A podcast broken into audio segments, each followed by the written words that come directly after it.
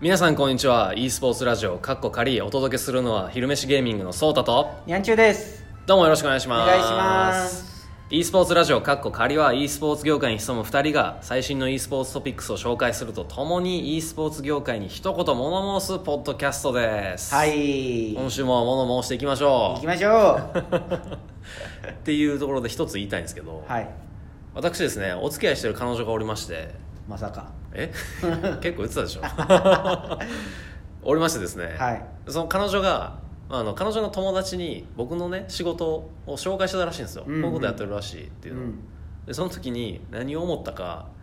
いいゲーム関連のことをやってるらしいみたいなライターとか編集とかみたいな言ってたらしくていいゲームいいゲームってなんやねん とゲームやんけそれっていうね「いい」つける意味なんやねんっていういやもういいがねみんなの頭に残りすぎてるんです よ確かにね e スポーツのね「いい」がね e スポーツの e e ベースボールの e お EJ リーグの E あ E つけたらいいんちゃうねんってずっと言ってますけどねいや本当なんかそこだけ覚えられるのもちょっとなっていうね まあ何も覚えられないよりはマシですけど、まあねそこだけ覚えられるっていうのはね僕らの努力不足だといやもうちょっとね頑張っていかないとなと思うんですけど、はいそういう意味では我々のこの e スポーツラジオかっこ仮ももうちょっと大衆向けにした方がいいんじゃないかなと思うんですけどどう思いますいやもうエッジを立てていき ますよエッジを物申していく物申していきますわ、かりました、はい今週もじゃあ物申していきましょうはいはい、では早速ですねはい今週の e スポーツニューストピックスを紹介していきたいと思いますはいまずはトレーディングカードのパニーニ、はい e スポーツ業界に参入うんよくわからんおーなんかあんまパッとしてない顔して るいやあのですねパニーニっていうのはですねトレーディングカード物理的なやつですね、はいあの野球カードみたいなのあるじゃないですかああいうのの制作販売を行っている会社ですうんでそこが大手トレーディングカード会社としては初めて e スポーツ業界に参入ということではいはいまあこちらはですね具体的にどういうことをやるかっていうと e スポーツチームのコンプレキシティというところと1年間契約を結んでおりまして、そのチームのカードだったりポスターだったりっていうのをこれから制作販売していくよという、うーん、はい、形らしいですあのプロ野球チップスみたいなやつのそうですねチップスがないやつロールチップスみたいなのがもしかしたら出てくるかもしれない、まあチップスがつくかどうかわかんないですけ どカード制作のところなんでねまあでもそういうのが出てくるかもしんないっていうことですうーね、んはいまあ、あとポスターとかがポスターの方がまあみんな欲しいのかなどっちかわかんないですけど、まあまあ今までデジタルカードとかはねありましたけど e スポーツ関連の、うんうんまあ、この物理的なやつは大手が参入するのは初めてということで、はい、うーんまあなんかコレクション的なところがねうんもっと増えていくのかなと思うんですけど、一旦はこのコンプレキシティというチームだけです、うーんはいはいでは次 NBA2K シリーズおの開発元の親会社テイク2がうん NBA に10億ドルのライセンス料を支払いいやなんかちゃんと分かってないんです けど、まあ、す数字の桁がでかすぎるのとはいどういうことなんかっていうまあですねこのライセンス料っていうのが、まあ、これ1年で払うわけじゃなくてですね今後7年間のまあはい NBA の名前使っていいよ選手とかの名前とかね、うんうんチーム名とか使っていいよっていうようなのを7年間分先払いする形です、はいで NBA2K シリーズというのがですね2019年で20周年をはい迎えるシリーズなんですけども、まあ、前回契約をしたのが2011年でしたはいでまあそれからですね NBA2K あの NBA と手組んでリーグやったりとかね、はいあの e スポーツのリーグやったりとかいろいろしてますのでう、ん売り上げもあら上がっただろうとうんうんいうことでおそらく NBA からあんたんとこ儲かってまんな という話になりおなんとその2011年の契約料から約2倍になってるといううん前5億ドルやったんかよっていうそれもそれででかいけど とはいえ10億ドル、えー7年で割るとまあでも1年ね1億2 3 0 0ド0ルドルぐらいは、うんだからう 150ん億円ぐらういんうんうんは1年で払うことになるので、まあそのね収益といううかんいやだから利益はそうそうそうそれ以上にそうこんだけのお金を払ってもゲームの方ではいお金を回収しきれてるっていう単位なんだってういんまあ、そのゲームのそのソフトの販売プラスダウンロードコンテンツだったりとか、あともしかしたらその NBA2K のリーグが興行的にもうまくいっててスポンサー料とかも集められてるのかもしれないですけど、うんまあ、かなりの量なんですけどなかなかのインパクトのあるうん数字だなと思うんですけどね代理店のせいやこれ絶 対絶対やめなさいやめ なさい、いやもうバスケットボール自体には権利者がいないわけじゃないですかまあ、著作権とかがね、はいないわけですもんねただこの NBA というバスケットボールのリーグには、はいはいまあそのライセンスといううか、んうんうんそのブランド自体があの権利のあるものですよっていう主張の仕方でこうなるわけでしょ、そうですねまあ、選手の名前だったり、うんリーグのブランド名チーム名含め、、はいやーいい商売の仕方、これ美味しいですね、やりたいな俺もうん、ということ10億ドル入ってほしいなうんはいでは次のトピックスいきます、はい、 e スポーツ求人情報専門サイトうん、ヒットマーカージョブズ .com というところがありまして、そこがですね2018年の求人情報の統計を発表しておりましたおおでですね去年求人がありました総数が5896件ーはいまあなかなかあったなと感じなんですけど、うんまあ、うち約22%ぐらいははい無償のものです、うんボランティアのスタッフさんとかですかねうんでフルタイムの仕事が64%ほどはいまあ、結構ありますよねで求人を多く出していた会社っていうのは、まあ、このサイトで求人を多く出していた会社っていうのが一時ブリザードうんソラナっていう感じですけど、うまあ他ゲーム会社とか有名なところでいくとライアットだったりアクティビジョン、うんエピックゲームズレイザーとかね、んうんっていうのが求人出してましたアマゾンとかツイッチとかも出してましたね、うんうんはいで逆にどんな人がこのサイト登録しているのってところで言うと47%は25歳から34歳です、はいはいで41%が18から24歳はいなんで8割9割はもう18から34歳うん若年層まあそうですよねそりゃねうんはいただちょっと意外だったのがうん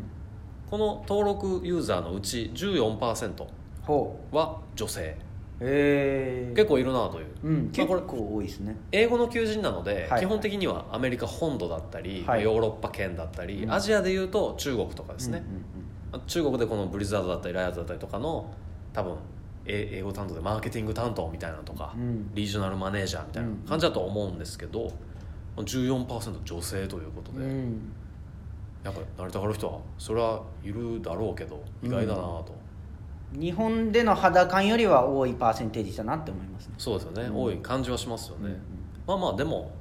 業界見てるとまあ14%ほどはいないですけど、うんまあまあ、まあまあ結構いるなという感じですね、そもそもこういうサイトがあること自体がおおって感じではあるんですけど e スポーツ専門のね、うん求人サイトがあるっていうのはでも日本でもあるのかな出てくるのかなみたいな感じのうん情報がちょろちょろあるので、あの載せれる求人情報なのかなっていうのはあり ますけどいろいろ見てると、うんお前それ違法やろみたい なまあその話は今度しましょうはいはいということで、はいここら辺にしといてですね世界の情勢ははい我々物申すコーナででんー行きたいと思います、はい今週のテーマトークはい「コール・オブ・デューティー・ワールド・ウォー2プロ対抗戦」から CWL 日本代表決定戦への変貌おータイトル長い ごめん なさいごめんなさいはいということでですね、はいまあ、去年、コール・オブ・デューティー、ワールド・ウォーズプロ対抗戦というのがありました、すごい盛り上がりました、はいでも今年ちょっといろいろ変わったところがありまうす、ん変わりましたまあ、先週の LJL とうん似たような切り口にはなるんですけども、はい去年からどう変わったのかな、その影響がどう出るのかなというようなところを簡単に説明していきたいなと思うんですけども、うんまずまず、うんえ、コール・オブ・デューティー、プロ対抗戦って何みたいな人ももしかしたらいるかもしれないんで、はい大前提としてですね、去年行われました、コール・オブ・デューティー、ワールド・ウォーズプロ対抗戦、はい簡単に説明します。うんこちら党会議2018去年の2月、2018年の2月にあったやつですかねはいで単発のコール・オブ・デューティー・ワールド・ウォーズプロ対抗戦というのがありましたありましたね4チーム出場してたのかな、はい四でチーダムですブルエリミネーションの大会でしたかねはいでそれがありましたその開催された後にですねうん、プロ対抗戦リーグやりますっていう発表があって、ういん、なかなか衝撃的でしたや大いに盛り上がりましたね、うん、でそれでですね月に1回試合を行ってはいでそれを計5回かなはい行ってプラスグランドファイナルというのを、えー東京ゲームショウかそうですねで行いましたねはいっていうような、えープロ対抗戦のリーグがありましたうんもう昨年は大きく盛り上がったと思いますいや僕もずっと見てましたうんめっちゃ良かったリーうんグよかったはい、現場で多分一番声を出したタイトルといえば僕これかもしれない、おおいいですね、うんそれめちゃくちゃ嬉しい声なんじゃないですか、うこのんめっちゃ声出したと思います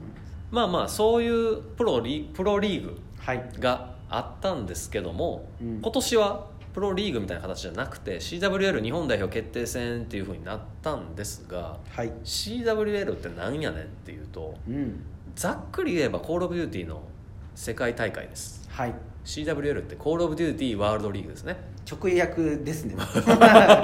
簡単に説明するとそういうことです、はいでまあこれのですねコール・オブ・デューティーワールドリーグのグローバルオープンというものがはい、ありまして、うん、こちらまあオープンの大会なんですけどもこれが年4回開催されますとはいでこちら本来というかまあ参加権を買えば誰でも参加できるんですがはいまあこのコール・オブ・デューティーの CWL 日本代表決定戦で勝てば出場権がもらえるよっていう風な形ですね、はいすごいざっくり言うとうんでまあ去年の党会議とかうんうんであったそのコール・オブ・デューティーワールド2プロ対抗戦の、えー単発のやつ大会でも優勝したチームラッシュでしたねラッシュゲーミングですラッねシュゲーミングが、えーコール・オブ・デューティーワールドリーグの方にはいアナハイムの方に行ってましアたナハイムですかはいの方に、えー行く権利を渡航渡航のサポートみたいな感じそうでですすねね渡を航受けサたポートを受けてたはず形ですかねはい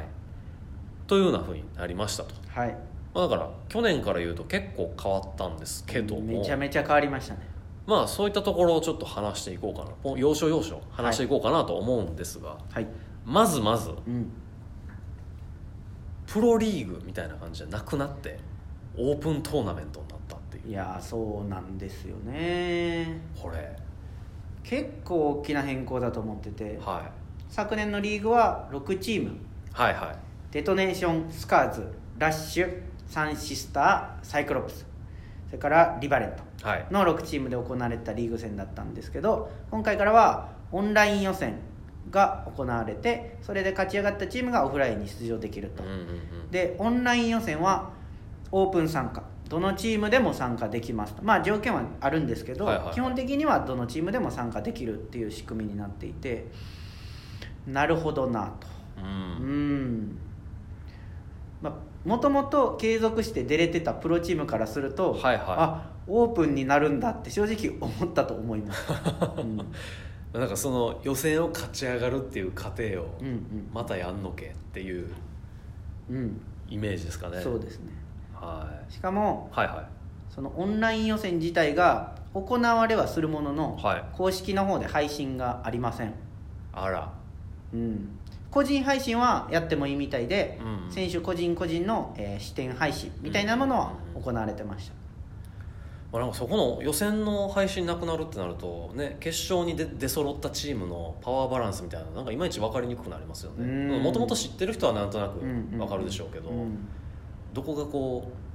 解消で進んできてるのかどこがこうギリギリでも勝ち続けてきてるのかみたいなのがうんうんうんなかなか見えづらくなった感じはしますね、そうなんですよねまあ、それで今言うてましたオープントーナメントですが、はいえ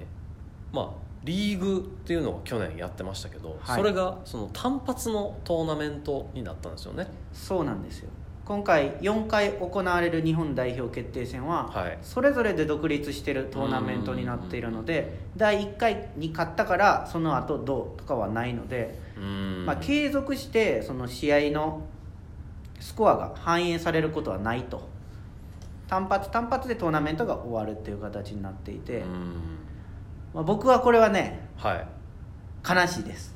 いや僕もやっぱり去年のうんリーグのドラマとかストーリーとかを見てるうと、んやっぱり単発だったらそのね重厚なドラマみたいなのがどうしてもうん見れなくなっちゃうのかなっていうような危惧はしてますけど、うんうん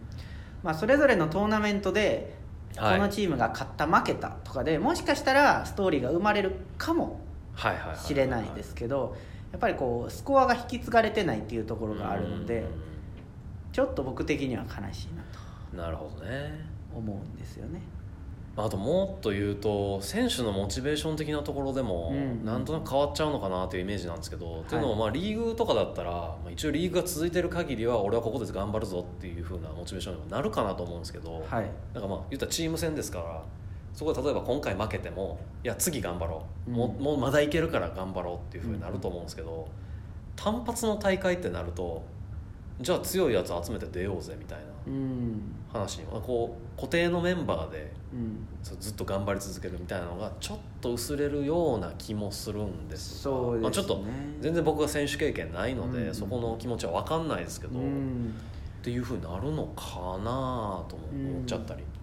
まあ、昨年はリーグっていう形のおかげで、はいあのメンバーがある程度固定されていたので、うんうんうんまあ、そういった意味で選手にファンがつくっていう流れができていたところもあって、ストーリーが生まれやすかったな応援する理由が生まれやすかったなと思うんですけど、はいはいは確かに個々のトーナメントで行われる場合は選手がガラリと変わる可能性も非常に高いですね、うんまあ、トップでやってるチームだったら、まあ、そんななかなかねまあ簡単そにうで選す手ね変えないかもしれないですけど、他のチームからすると、まあ、強い人集めて強くなるんやったらええやんみたいなところも出てくるんではないかなと、で、まあ、なんか e スポーツ関連の統計とかで見るとそのタイトルが好きだからその大会見るってよりは、うんこの選手すごい好きだから選手なんかストリーマーなんかわかんないですけど、い好きだからその人が出てる大会見るみたいなの結構多いようなので、うんまあ、そういった意味ではこう継続的に同じ選手を見る機会がもしかしたら減っちゃうっていうのはちょっとうん悲しいというかうんどうなるのかなというよううんうんな感じですね。はいでもう一個はい気になる、この単発トーナメントというかオフラインに関して僕が気になることがあって、はいはいはオフラインの大会第1回目は東海議今年のえー1月2627に行われる東海はいは議いにてやりますとなっているんですけれども、い、はい、その先のオフライン大会についてはまだ詳細が出てない んですよおおーもうこれだから最悪まあ会議室みたいなところに集められて、わかんないですけどね、まあ、最 悪ね そうそうそう最悪ねそうそういうふうに集められて選手たちだけで、まあ、言わ言ったら選考会みたいなのをやって、うんとりあえず配信はするみたいな形もありえるっていうことですよね。だからその前みたいにお客さん呼んで、まあ、前といってもあの最後の2戦だけかな二戦だけうんですけどお客さん呼んでみんなでわーっと盛り上がるみたいなのがもしかしたらないかもうんそれはちょっとまだわからないあってほしいと思ってそういでるす僕もそこはぜひうん諦めないでほしいというか、うんうん年4回ですからねうんはいでなるほどはい、その今話したオフラインの点うん、それからさっき話したオンラインの配信が公式でないという点、はいはいはいこの2点から考えるとそのこの COD の大会自体をう継続的に見せる、e スポーツで工業という形には、まあ、しないという意思の表れなのかなってちょっんと思ってしまったところがあるんですよう。んうんこれまあだからぶっちゃけその去年やった、うんあのは、えーコール・オブ・デュティプロ対抗戦がそのソニーさん的にはうんそんなにプロモーション効果なかったかなっていうような感じなんですかね、うーんぶっちゃけ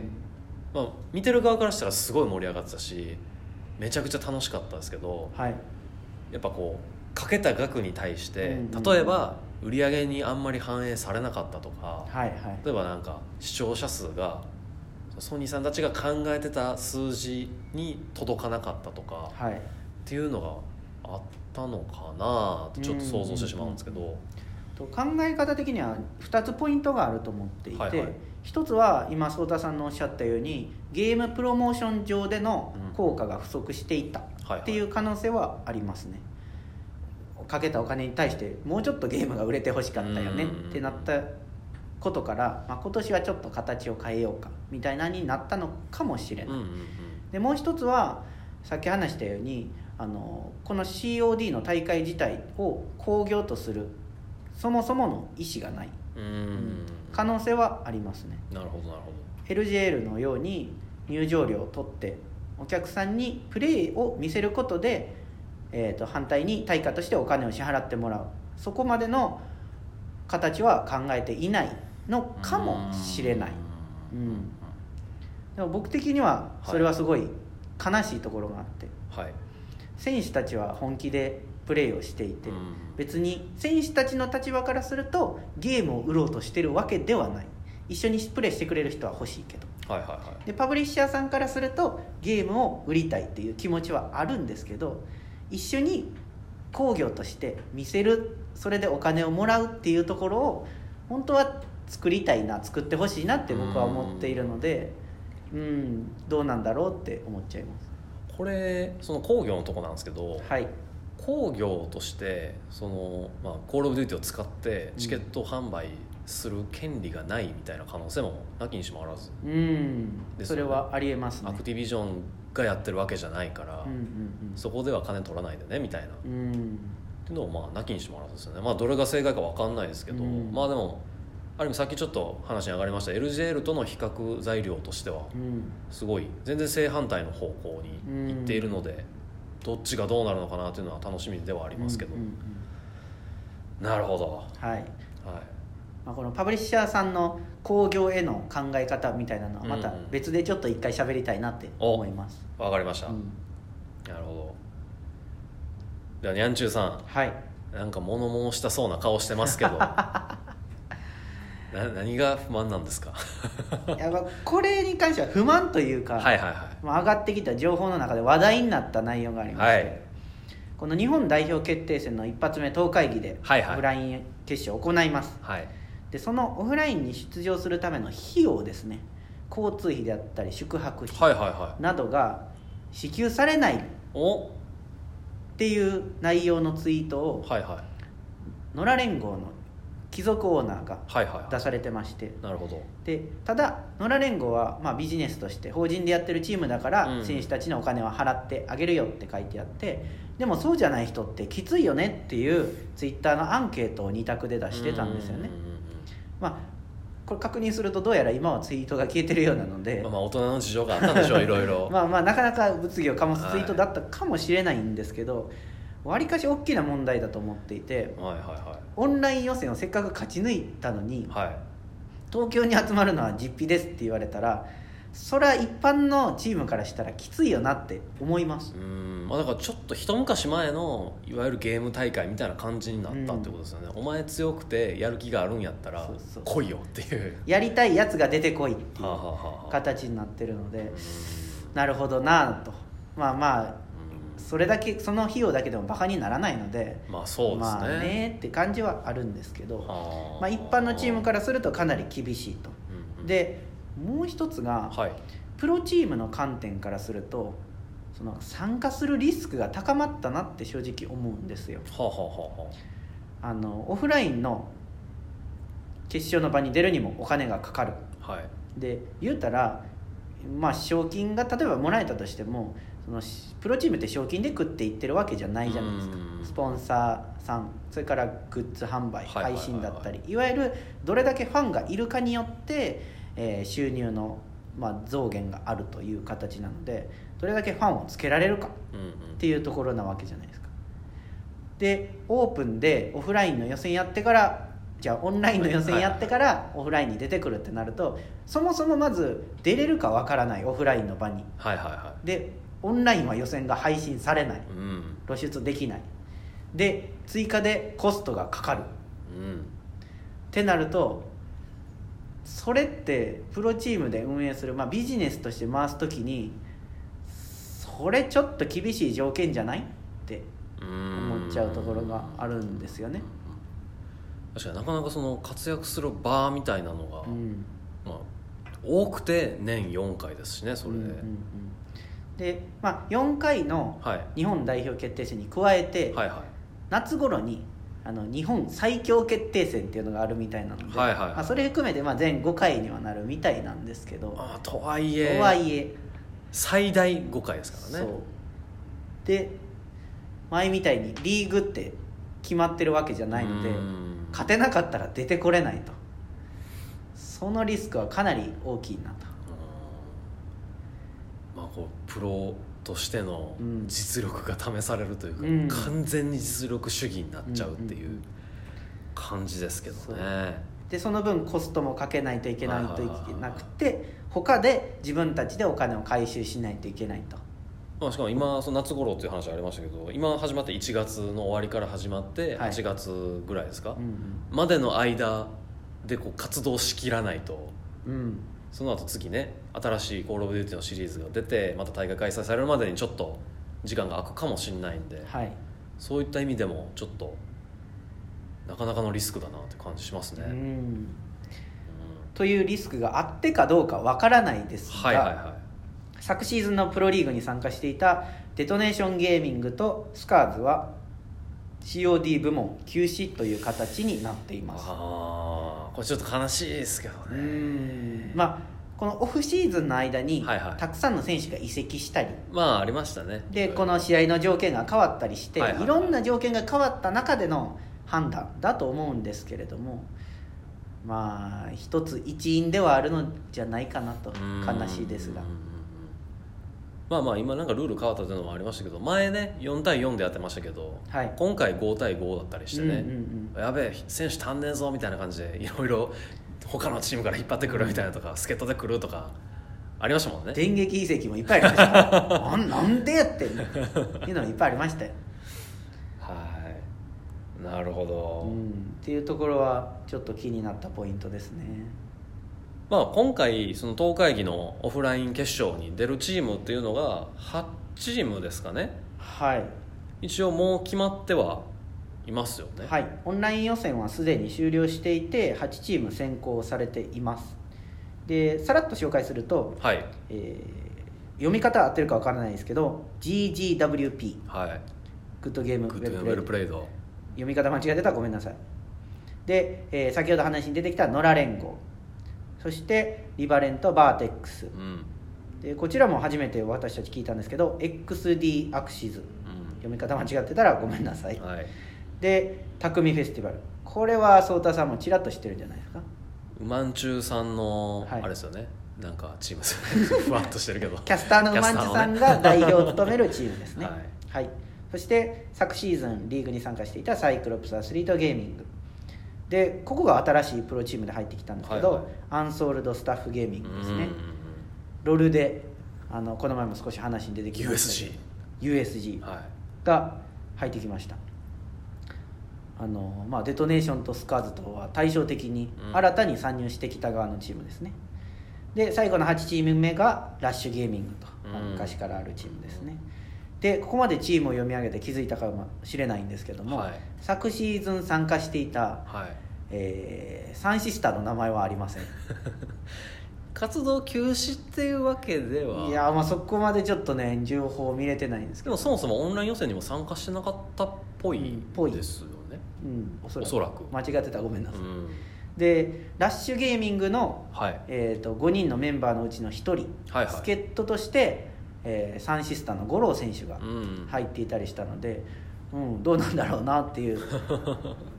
これからどうするのかはちょっと気にしてるあーところですがこの8チームが、えーオフラインの方に出てくるはといはいでなんかステージが多分プレイステーションブースですかね同じようあにそうですねはい、おおそそららくく行われると思うのでそこで、えー対戦されしていくという形ですね。まあでもこの顔ぶれを見るとなんとなく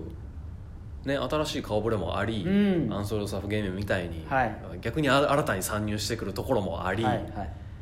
でなんかねこうオープントーナメントになったことで顔ぶれがガラッと変わって、うん、新しい風を吹かしてくれるんじゃないかなというのは、うん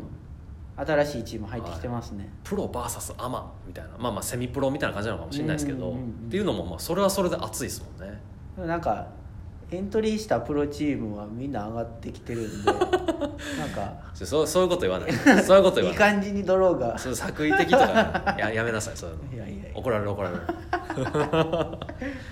まあまあでもなんかねあのトーナメントによってはなんかランクとかによってねグループ分けたりとかっていうのもあるんで、はいまあ、そういう発表はなかったですけど、うんうんどういうふうにそのトーナメント組んだっていうのはなかったですけど、うんもしかしたらあったのかもしれないですそねうですねはいまあでもあったとしたら盛り上げたいの盛り上げたくないのどっちなのって話し ますね興行として盛り上げる気はなさそうだけどやっぱ盛り上がってほしいみたいな うんどうなんでしょまあなんか並々ならぬ事情があるんでしょうやっぱう、り、うんはいはいまあまあといこういうふうにまとめてきてにゃんちゅうさん的にはこの変化に対してはどうですかまとめでうん去年からのまとめ変化によってまとめて言うとですねどっちかというと今まで話してきた内容はマイナスの意見が多かったのは事実なんですよ、はいはいはいはい僕はその興行として成り立たせてほしいと選手がプレーすることでお金を発生させるみたいなことをしたいっていう思いがあるので、マイナスの意見が多かったんですけどまあでもこの新しい形をとってどれだけ盛り上がるかはやっぱ期待してますどうなるか分かんないんですけど、うん新しい形をとって COD のプレイヤーたちが輝くそして COD をやる人たちが増えるで見て楽しむ人が増えるっていうことを祈っているので、まあ、今年のこの代表決定戦はもちろん応援していきたいなと思ってます、うんおーうんええ感じで締めた 僕の意見言う必要あんのかっていうくらいでした けどいやいや応援はしてますよはだからこう変えていきたいなっていう部分もありいま、ますうんあなるほどなるほどなんだなんだかんだ言ってやっぱプレーを見せるっていうのを大事にしたいので、うんもういいんだったら僕リーグ戦やりますよぐらいのえ運営しますよ運営するんですかしますよ僕も入っていいですかもう嫌です 一緒にやりましょう昼飯芸人でやりましょうよそれはなんでニャン中でやろうとしてるんです かというまあ僕のなるほどなるほ意ど見ですね僭越ながらはい私の意見も申し上げさせていただく と一応聞いておきましょうかなんすかそれ勇気なくすな、まあ、僕はやっぱきょ去年のリーグ戦がすごい面白かったっていうのもあるんで、うん若干不安はありますけど、うんまあ、ちょくちょくお話もしましたけどねはいまあでもこの単発の試合になるっていうのはそれはそれでメリットあると思うんですよね、はい新しく見る人が見やすいっていうのはすごいあると思うんですよ、こうパッと見ておここが強いんやなるほどここを応援しようみたいな、うんうんうんあると思うのでそういう意味ではすごい、まあ、あの新しい新しく見てくれる人とかっていうのは増えるかもなっていうのはうんあります、まあ、リーグ戦とかだとね最初多いけどどんどん減っていくみたいうなんうんのあったりするんで、そういう意味ではこう単発でボンボンボンとあった方が安定してもしかしたらはい新規層取り込めるのかなみたいなのもありますし、はいリーグ戦じゃなくて単発なんで毎回こうもしかしたら改善がすごい見られるかもしれないルールだったり、うんそのトーナメントの組み方だったり、うんうんまあもしかしたらその、ね、なんか盛り上げ方みたいなところでも見せ方みたいなところでも、意見を取り込んで改善しやすくなるかもっていうのはうんはいあるじゃないですか別にリーグみたいにこう統一性を持たせる必要がないなくなったということで、はいまあ、そういったところでもしかしたら改善を見られる改善を見られるというかどんどん良くなっていくはいはいかもってかいうものもあって、まあ、一長一短あると思うんですよねリーグ戦とはい単発の大会となので、まあ、この LJL えリーグオブレジェンドの方と、まあ、工業としてやっていくぞっていう方と今回の単発の方とうんコール・オブ・デューティの方とでこう見比べてみるっていうのはすごいいい比較対象としてはうんなるんじゃないかなと思ってそうですね楽しみにしてますっていうのとやっぱり僕コール・オブ・デューティ好きなので、はい3からやってましたおー2は体験版だけやりましたぐらいやってるので、うんやっぱりなんだかんだ楽しみです、うんそうですね、は一緒に僕ら遊んだりしてますちい、ょこちょこはい、なので、まあ、僕らもこれからやりますしコール・オブ・デューティはい、大会ももちろん見ますし、うん、まあ、なんかこう楽しめるといいなっていう前向きな気持ちです僕ははいはい以上以上聞いてよかったですかまあま厳しい なあはいまあそんなとこですかねそうですねはい、まあ今週はじゃあここら辺にしまして、はいコールオブデューティあの党会議ねぜひ、うん皆さんもそうですそうですオンオフラインの場で見る機会っていうのはねなかなかまあないんかなあるんかな、うん分からへんけど、少ないでしょうねまあ、でもせっかくなんで幕張メッセでね1月27日ですね多分はい日曜日にステージだったはずやると思うので、はい一応念のためスケジュールはちゃんと確認してはい党会議で楽しみましょう会いましょあうん会いたくはないう 僕らは現場に多分いますよいます僕が間違いなくいます、はいあんまり会っても声をかけないようにお願いします分からへんって言って マスクしとこうはいでははいまとめはここら辺にして、はい我々はい何やったっけいろいろ待ってます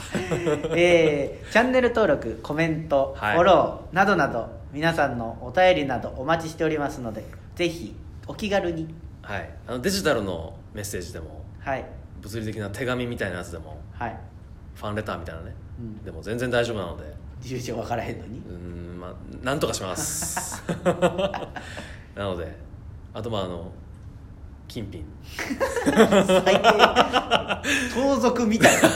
な金品を奪いましたみたいなその時しか金品って言わないでしょ久しぶりに言いましたね僕も金品って お待ちしてますので、はい、皆さんの温かいはい、投げ銭とかね。はい。よろしくお願いします。はいよろしくお願いしますはいでは、今週はこの辺りで。また来週バイバイ